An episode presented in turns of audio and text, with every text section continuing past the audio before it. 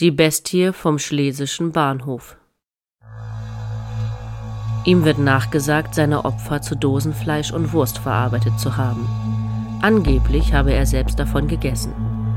In seinem Prozess beschreiben ihn Beobachter als mehr als unansehnlich oder überaus hässlich von Ansehen und schmutzig und zerlumpt in der Kleidung. Er wird im August 1921 auf frischer Tat ertappt gesteht zwei weitere Morde und seine Verurteilung ist ein leichtes.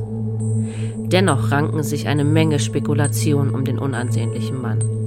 Die Dunkelziffer seiner Opfer wird weit höher vermutet als die tatsächliche.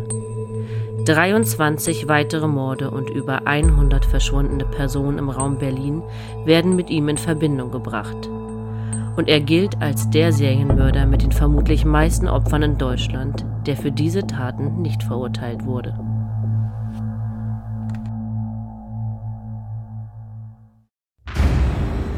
Du hörst Mordflüstern mit der Reihe Deutschland deine Mörder. Eine Podcast-Reihe über die schlimmsten Mordserien der deutschen Kriminalgeschichte.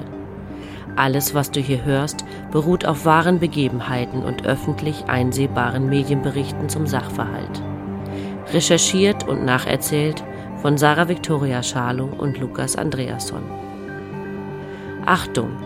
Einige der hier geschilderten Szenen und Details können möglicherweise verstörend wirken und starke emotionale Reaktionen hervorrufen. Solltest du Berichte über schwere Gewaltverbrechen, insbesondere sexueller Natur an Frauen und Kindern, sowie die Ermordung echter Menschen nicht vertragen oder verarbeiten können, schalte jetzt bitte ab oder höre unseren Podcast nicht allein.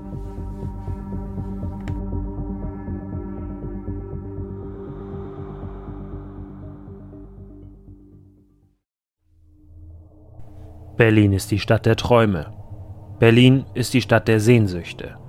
Berlin ist die Stadt, in der alles möglich ist. So heißt es landläufig überall im Reich, und tausende junger Männer und Frauen versuchen ihr Glück in der Metropole, in der Reichshauptstadt. Doch viele von ihnen müssen schon bald desillusioniert und verarmt feststellen, dass die Stadt ein hartes Pflaster ist und dass hier weder Milch noch Honig fließen. Vor allem der Bezirk Friedrichshain östlich der Spree gelegen ist ein pulsierendes Elendsviertel, in dem viele der Glücksritter stranden. Die Stadt ist in den frühen 1920er Jahren, in der Zeit nach dem Ersten Weltkrieg, eine glühende Esse, in der es sowohl gesellschaftlich als auch politisch brodelt. Die Mordrate ist enorm, die Armut hoch und die extremen Flügel von links und rechts bekriegen sich auf offener Straße.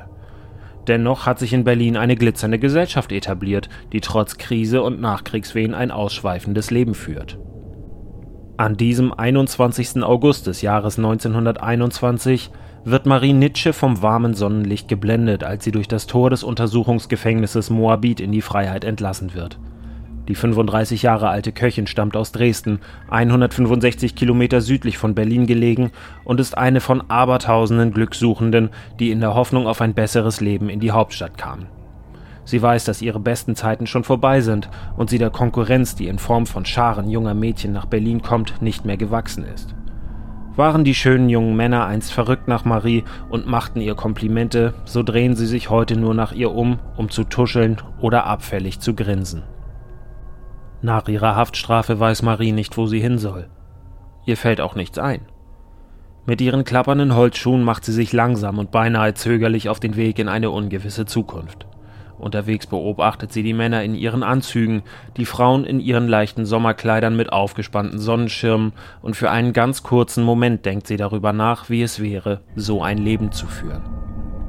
Wie es wäre, einen erbaulichen und sorglosen Sonntagsspaziergang zu machen oder ein Konzert in der Abendsonne im Tiergarten zu genießen. Doch dieses Leben ist nicht das ihre. Die Augustsonne brennt gnadenlos auf sie nieder und sie schlurft auf dem staubigen Boden in Richtung Osten, während das Gefängnis im Hintergrund langsam verschwindet. Unterwegs kommt sie an einem Fahndungsplakat der Polizei vorbei. Zerstückelte weibliche Leichen steht darauf. Es elektrisiert die Berliner 1921 und die Polizei erhofft sich verzweifelt brauchbare Hinweise davon. Die Zeit vergeht und in ihrem Kopf wird der Schrei nach Alkohol langsam lauter. Unterwegs lässt sie sich in Kneipen und Gasthäusern von anderen Gästen Schnaps und Bier ausgeben, bis man sie schließlich hinauswirft. Scham empfindet sie schon lange nicht mehr. Marie setzt die Reise mit betäubten Gedanken fort, bis sie schließlich im als Elendsviertel verschrienen Bezirk Friedrichshain ankommt. Hier hofft sie auf günstige Gelegenheiten unter ihresgleichen, auf eine Bleibe oder einfach auf den nächsten Drink. Hier tragen die Menschen keine feine Sonntagskleidung, sondern meist dasselbe. Hier trifft sie auf vom Krieg versehrte Männer und auf entstellte oder schmutzige Gesichter. Eines dieser Gesichter in der Masse fällt Marie auf. Es gehört zu einem hageren Mann in einem schlecht sitzenden Anzug und lässt kein Lächeln erkennen, da sich hinter den geschlossenen Lippen kaum noch Zähne befinden. Dennoch ist Marie in seinen Bann geraten. Sie kommen ins Gespräch und er stellt sich ihr als Karl vor. Aus dem Tag wird Abend und Marie und Karl ziehen durch das Viertel, wobei sie sich betrinken. Karl gibt ihr immer wieder Schnaps und Bier aus und sorgt dabei auch für einen vollen Magen. Er bezeichnet sie als Saufkuh und je später der Abend wird, desto unbeliebter wird das seltsame Paar in den Kneipen. Es ist inzwischen dunkel geworden. Nur der Mond und ein paar schummrige Gaslaternen beleuchten das Viertel. Aus den ohnehin armselig aussehenden Menschen sind wahrhafte Schatten geworden. Eigentlich will Marie nicht mit Karl mitgehen, doch auf der Straße ist es zu gefährlich. Du hast mich besoffen gemacht, sagt sie, doch er ist sich dessen durchaus bewusst. Sie begeben sich in ein heruntergekommenes Haus, wanken den Flur entlang und begeben sich in die Wohnung Karls. Marie verlangt einen Kaffee und Karl setzt das Wasser dafür auf. Dann nehmen beide auf dem Bett Platz. Karl beginnt, Marie zu berühren. Sie zuckt zurück. Ah, nu hab dich mal nicht so, meine Kleine, sagt Karl bräsig und schiebt ihr den Rock hoch. Marie entschließt sich, das Kommende zu ertragen. Im Vollrausch, so denkt sie, werde die Angelegenheit sicher nicht lange dauern. Sie schließt die Augen. Ein tödlicher Fehler. Blitzschnell überwältigt Karl sie. Er drückt sie in die Kissen und fesselt sie dabei ans Bett. Maries Herz zerspringt fast vor Angst, als sie verzweifelt an den Fesseln reißt und sich zu befreien versucht. Sie schreit sich die Seele aus dem Leib, doch Karl stopft ihr ein dreckiges Tuch in den Mund, so tief, dass sie kaum noch Luft bekommt. Ihre Kraft schwindet, während sie sich gegen Karl wehrt, der sie brutal schlägt, malträtiert und Unaussprechliches mit ihr treibt. Marie Nitsche ist am Ende ihres Martyriums froh, dass der Schmerz schwindet und sie in einer alles umschließenden Schwärze ihr Leben aushaucht. Doch die grausige Szenerie ist nicht unbemerkt geblieben. Maries Schreie sind zu den Nachbarn durchgedrungen, die sofort die Polizei alarmiert haben. Und die hämmert bereits gegen die Wohnungstür. Sofort aufmachen! Polizei! schallt es von draußen. Karl ist gerade dabei, sein Bettlaken zu verknoten, um sich damit zu erhängen. Er will sich der Festnahme unbedingt entziehen. Holz splittert, als die Beamten die Tür eintreten. Sie können den tobenden Karl daran hindern, seinem Leben ein Ende zu setzen. Nun steht er nackt und von oben bis unten mit Blut besudelt vor ihnen. Die Polizisten beginnen damit, die übel riechende Absteige zu durchsuchen. Was sie sehen, lässt darauf schließen, dass ihnen eine wahre Bestie ins Netz gegangen ist. Sie finden die blutüberströmte und brutal zugerichtete Marie Nitsche, an deren Bein bereits Spuren einer Säge zu finden sind. Ihre Arme sind auf dem Rücken zusammen und das linke Bein mit einer Schnur am Bettrahmen angebunden. Sie stirbt nur wenige Minuten nach dem Eintreffen der Beamten an ihren schweren äußeren und inneren Verletzungen. Ein Sack blutgetränkter Lumpen steht neben dem Bett. Außerdem finden sie in der Wohnung mehrere, teilweise blutbefleckte Frauenkleider, deren Eigentümerin nicht Marie Nitsche sein kann. Unter dem Bett findet die Polizei zwei abgeschnittene Frauenhände. Im Herd die Überreste weiterer Hände, Teile eines Brustkorbs und auch eines menschlichen Kopfes. Der Kopf konnte später durch die sogenannte Leichentoilette wieder zusammengesetzt werden.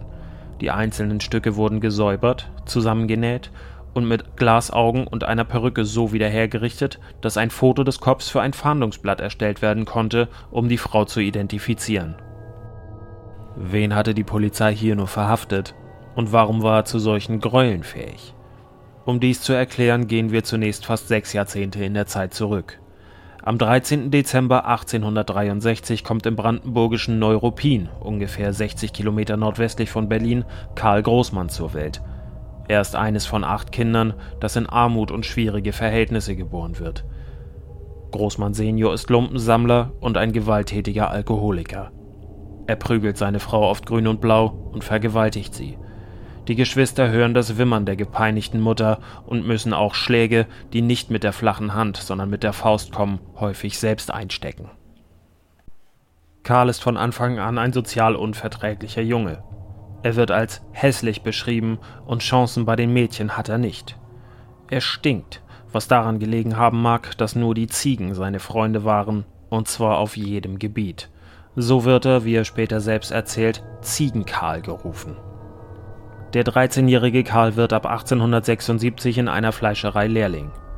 Bereits zu dieser Zeit fängt er an, seine blutrünstigen Gedanken zu äußern. Diese sind von derart abartiger Natur, dass selbst sein Bruder Franz Angst vor ihm bekommen haben soll. Drei Jahre später wird er aus der Fleischerei entlassen, nachdem er sich der Frau des Fleischers sexuell zu nähern versuchte. In der Folge reist er als Ziegenkarl geächtete Junge von zu Hause aus. Es zieht ihn nach Berlin, wo er sich ebenfalls als Fleischer in einem Geschäft nahe dem Alexanderplatz verdingt. Auch hier verliert er seine Stellung und er zieht später als Bettler und Hausierer nach Süddeutschland, wo er seine ersten Straftaten begeht. Diebstähle, Hausfriedensbruch und Körperverletzung werden ihm zur Last gelegt und er verbüßt deswegen mehrere Haftstrafen. Weil er keine Frau finden konnte, vergewaltigte er Kinder und auch Tiere. Bezeichnend für Karls Wesen ist ein Tag aus dem Jahr 1899 in Bayreuth. Hier vergeht er sich so brutal an einem vierjährigen Mädchen, das kurz nach der Tat an seinen Verletzungen im Intimbereich stirbt. Nur Stunden später vergewaltigt er ein weiteres Mädchen, gerade zehn Jahre alt. Karl Großmann wird verhaftet und zu einer langen Zuchthausstrafe verurteilt. Auch aus dieser bedrückenden Situation weiß er das Beste zu machen. Solange die Wärter nicht hinsehen, schafft er es selbst im Gefängnis, seine sexuellen Fantasien an seinen Mitinsassen auszuleben. In der Haft wird er von Wärtern oft geschlagen, in Ketten gelegt und in eine finstere, nackte Zelle gesteckt. Verkommenes Subjekt hat der Richter ihn genannt und zutiefst asozial. Karl Großmann wusste im Prozess nicht, was der Richter meint. Karl Großmann wird bis 1913 im Gefängnis sitzen. Aus der Haft entlassen, kehrt er nach Berlin zurück, wo er schließlich eine Wohnküche im Haus Lange Straße 88 und 89 bezieht. Den Ersten Weltkrieg, der von 1914 bis 1918 tobt, erlebt Karl nicht als Soldat, da er bereits zu alt für den Militärdienst ist.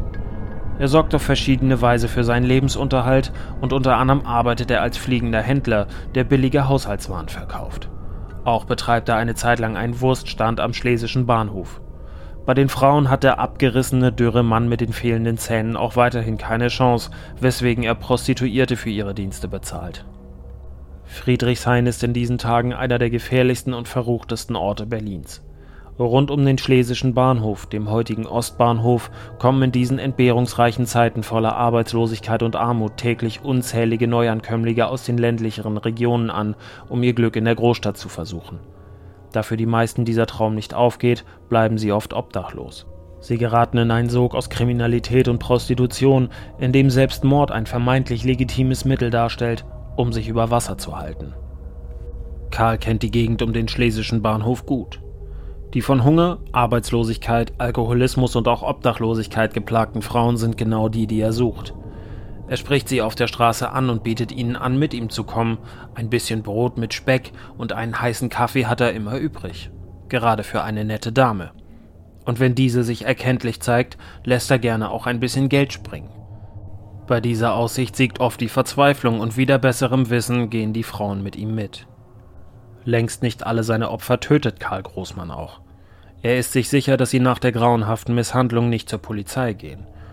Denn sie sind schließlich freiwillig mit in die Wohnung gekommen und die Zeiten sind andere als heute.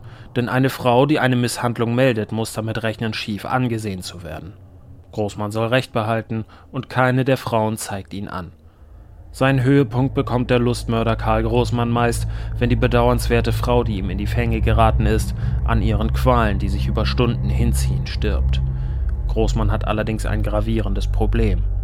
Wie soll er die Leichen entsorgen, ohne dass es zu viel Aufsehen erregt? Dutzende Leichenteile von Frauen werden in jenen Monaten vor allem im Luisenstädtischen Kanal und im noch nicht zugeschütteten Engelbecken gefunden. Seit Mai 1918 findet die Polizei allein 23 mögliche Opfer Großmanns rund um den Schlesischen Bahnhof im Berliner Osten. Das Interesse an den vielen Frauenmorden hält sich dennoch in Grenzen, und selbst die Boulevardblätter der Hauptstadt stürzen sich kaum auf das Thema, weil es sich überwiegend um sogenannte gefallene Mädchen handelt, Prostituierte also. Und seine Nachbarn? Die wundern sich zwar manchmal über die vielen verschiedenen Frauen, die bei Großmann zu Besuch sind, und manchmal auch über das Gewimmer, das sie in seiner Wohnung durch die Wände hören aber niemand hat den Verdacht, dass etwas Schlimmes passieren könnte, zumal Großmann ansonsten als ruhiger Mieter gilt, der pünktlich zahlt und keine Scherereien macht. Zu einem Bekannten in Friedrichshain sagte Karl Großmann 1921 Ich arbeite nicht, ich morde die Leute nur und nehme ihnen das Geld weg. Ich bin schlechter von Beruf. Ich schlachte aber kein Vieh, sondern nur Frauen. Ich schneide sie in Stücke und verbrenne die Stücke. Den Pferden steche ich die Augen aus, den Hunden schneide ich die Augen mit einem Messer raus und die kleinen Kinder schlage ich mit einem Stein tot. Niemand zollt dem Treiben des Karl Großmann die nötige Aufmerksamkeit bis zu jenem Abend des 21. August 1921. Ernst Gennert ist 41 Jahre alt und Kriminalbeamter. Seiner Zeit ist das Berliner Original weit voraus und so entspricht er nicht dem Klischee des engstirnigen preußischen Beamten. Im Gegenteil, er ist ein weltgewandter und offener Mann. Er ist beleibt, was ihm, freundlich wie hämisch gemeint, die Spitznamen der Buddha vom Alexanderplatz oder der volle Ernst einbringt. Doch Gennert ist seinerzeit der Beste seiner Zunft, revolutionär im Denken und in der Ermittlungsarbeit. Er ist es, der den Begriff Serienmörder prägt und schon in den 20er Jahren auf Profiling und Prävention sowie Tatort- und Spurensicherung setzt. Er wird mit dem Fall der Frauen betraut, die rund um den schlesischen Bahnhof verschwinden und zerteilt in den Kanälen wieder auftauchen. Doch auch Ernst Gennert und seine Kollegen kommen Karl Großmann nur durch den Ruf seiner Nachbarn auf die Schliche. Schließlich ist es Ernst Gennert, der den nackten und blutbesudelten Großmann für seine bestialische Tat an Marie Nitsche in Gewahrsam nimmt. In den Verhören durch Gennert und seine Kollegen gesteht Karl Großmann drei Morde und gibt an, die Körper seiner Opfer zerteilt zu haben, um sie dann in der Gegend um den Schlesischen Bahnhof, besonders im Luisenstädtischen Kanal und dem Engelbecken zu entsorgen. Die Beamten wollen ihm noch viel mehr Morde nachweisen, denn sie gehen von 23 bis zu 100 Opfern aus. Wie viele Frauen der Mörder tatsächlich grausam gefoltert und umgebracht hat, ist bis heute ungeklärt. Es gibt in dieser Zeit Gerüchte und Vermutungen darüber, dass Großmann sich selbst am Fleisch seiner Opfer bediente oder dieses sogar auf seinem Wurststand weiterverkauft haben soll. Dieses bleibt allerdings eine unbelegte Behauptung und ist vermutlich Teil der Legendenbildung rund um die Bestie vom Schlesischen Bahnhof. Dieser Bestie sollte nun der Prozess gemacht werden. Als Zeuginnen traten vor Gericht insgesamt 17 Frauen auf, die Großmanns sexuelle Misshandlungen überlebt hatten. Sie wurden von ihm scharf verbal attackiert und als unglaubwürdig dargestellt, da sie freiwillig mit in seine Wohnung gekommen seien und ihn in Anstellung als Hauswirtschafterin bestohlen hätten. Auch die Berichterstattung ist von Sensationsgier getrieben und so wird in den Schlagzeilen meist die dreistellige Zahl, die 100, an belegten Taten genannt, statt der drei Morde, die Großmann tatsächlich gestanden hatte. Doch zu einem Urteil gegen Karl Großmann kommt es nicht mehr. Es ist der Morgen des 5. Juli 1922. Der Mörder soll aus seiner Zelle geholt und dem Richter vorgeführt werden. Karl Großmann weiß, dass ihm im Prozess die Todesstrafe droht. Als die Beamten seine quietschende Zellentür öffnen, finden sie den 58-Jährigen auf dem Boden liegend. Um seinen Hals ist sein Bettlaken gebunden, das er an einem der Gitterstäbe am Fenster befestigt hatte, um sich damit zu erhängen. Der als Prozessbeobachter tätige Doktor der Medizin und Philosophie Kronfeld von der Zeitschrift für Sexualwissenschaft konstatierte im August 1922 folgendes. Wer der Verhandlung gegen Großmann folgte, hatte den Eindruck, dass die zur Anklage stehenden drei Fälle nur ein Bruchteil der Lustmorde gewesen sind, deren sich Großmann tatsächlich schuldig gemacht hat. Die Verhandlung wurde durch den Selbstmord des Angeklagten am Morgen des 5. Juli abgeschlossen. Das einzige Lebewesen, das in Großmanns Gegenwart liebevolle Berührungen und Zuneigung ohne sexuell abartigen Hintergrund erfahren haben dürfte, war sein zahmer Zeisig, ein kleiner Vogel, den er Henseken taufte. Henseken kam nach dem Selbstmord seines Besitzers in Ernst Gennerts Abteilung bei der Kriminalpolizei, wo er bis zu seinem Lebensabend weilen durfte. Karl Großmann ging nicht nur als bestialischer Lustmörder in die Geschichte ein, er ist bis heute auch der Serienmörder mit der höchsten Anzahl an nicht verurteilten Taten. Seine Opfer werden, bis auf wenige identifizierte Namen, auf ewig eine Dunkelziffer in der düsteren Kriminalgeschichte Berlins bleiben.